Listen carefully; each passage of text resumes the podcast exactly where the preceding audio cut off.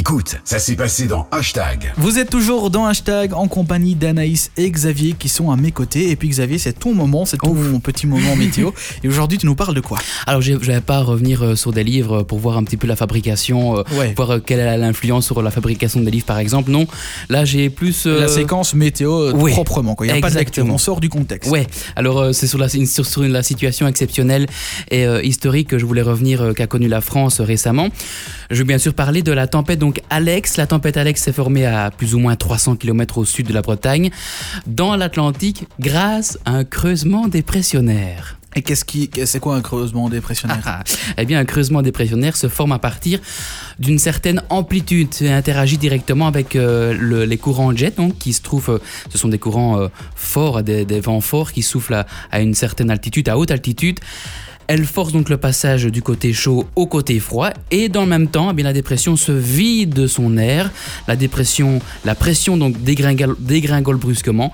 Le moteur fonctionne alors à plein régime et le vent s'accélère avec force. Et après, qu'est-ce qui s'est passé? Qu'est-ce que ça amène? Eh bien, quand la dépression donc, euh, est devenue tempête dans l'Atlantique, elle s'est déplacée vers le nord, euh, le- vers le nord. Elle s'est, elle s'est retrouvée donc en Bretagne et a atteint donc des rafales jamais vues en France, 186 km par heure, ce qui représente une tempête de niveau 3 sur 5 sur l'échelle donc de Saffir-Simpson, ce qui était donc important. Et alors que la tempête a soufflé en Bretagne, elle a aussi apporté beaucoup d'eau dans le sud-est de la France. Oui, la tempête est devenue donc dépression par la suite.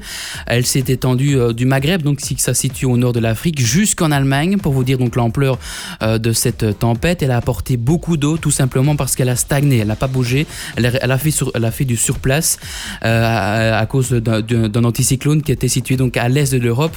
Si vous ne pas, euh, l'est c'est donc à droite, hein, euh, et c'est donc euh, chargé en humidité. Et aussi donc la Méditerranée était euh, assez chaude point de vue des eaux, donc à 24 degrés. Elle a donc chargé, elle a apporté beaucoup d'humidité.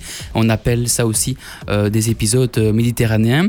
Une alerte rouge a été donc lancée en France, dans le département des Alpes-Maritimes. Il est donc tombé en moins de 24 heures entre 300 et 400 mm de précipitations, donc ce qui équivaut à un an de pluie dans le sud de la France et à un 8 mois à Paris, des valeurs historiques donc qu'ont connu euh, la Bretagne ainsi que la France. Tout cela, comme en Italie, a engendré donc des catastrophes impressionnantes, ponts arrachés, maisons détruites, routes euh, coupées, arbres déracinés, des dégâts donc qui vont mettre des semaines, voire des mois à nettoyer et à reconstruire pour trouver donc une vie normale. La tempête Alex aura donc euh, causé plusieurs mois, plusieurs morts plutôt, et plusieurs euh, dizaines Moins de dégâts du coup. aussi. Oui, aussi. Voilà, et on rappelle que toutes les séquences météo de Xavier, comme toutes les autres d'ailleurs de cette émission, sont disponibles en replay sur Spotify, sur Deezer aussi maintenant, ainsi que sur Apple Podcast. Il vous suffit de rechercher Mais on est hashtag. partout. Mais on, On est est partout, c'est Ben ce oui, que c'est ce que dire. j'allais dire. C'est magnifique. Euh, pas, pas plus d'excuses, on nous trouve. hein. Ah oui, sur on Insta et sur. Facebook aussi en plus. hein. Oui, ça, ça, ça ne change pas. Et puis vous êtes nombreux, nombreux. Euh, on peut dire les chiffres, hein, parce que voilà, le mois dernier, vous étiez 1400 à écouter les replays. C'est quand même énorme. Donc c'est quand même bien. Merci C'est- à vous, les On gars. va pas C'est dire que bien, c'est mais énorme, mais bien. c'est Bah, très pour une bien. petite radio comme nous. Oui, c'est- si, c'est très bien en fait.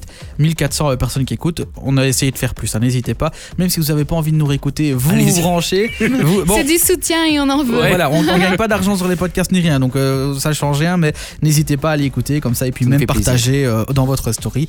Vous pouvez le faire euh, très simplement. On se retrouve dans quelques instants, on va jouer ensemble.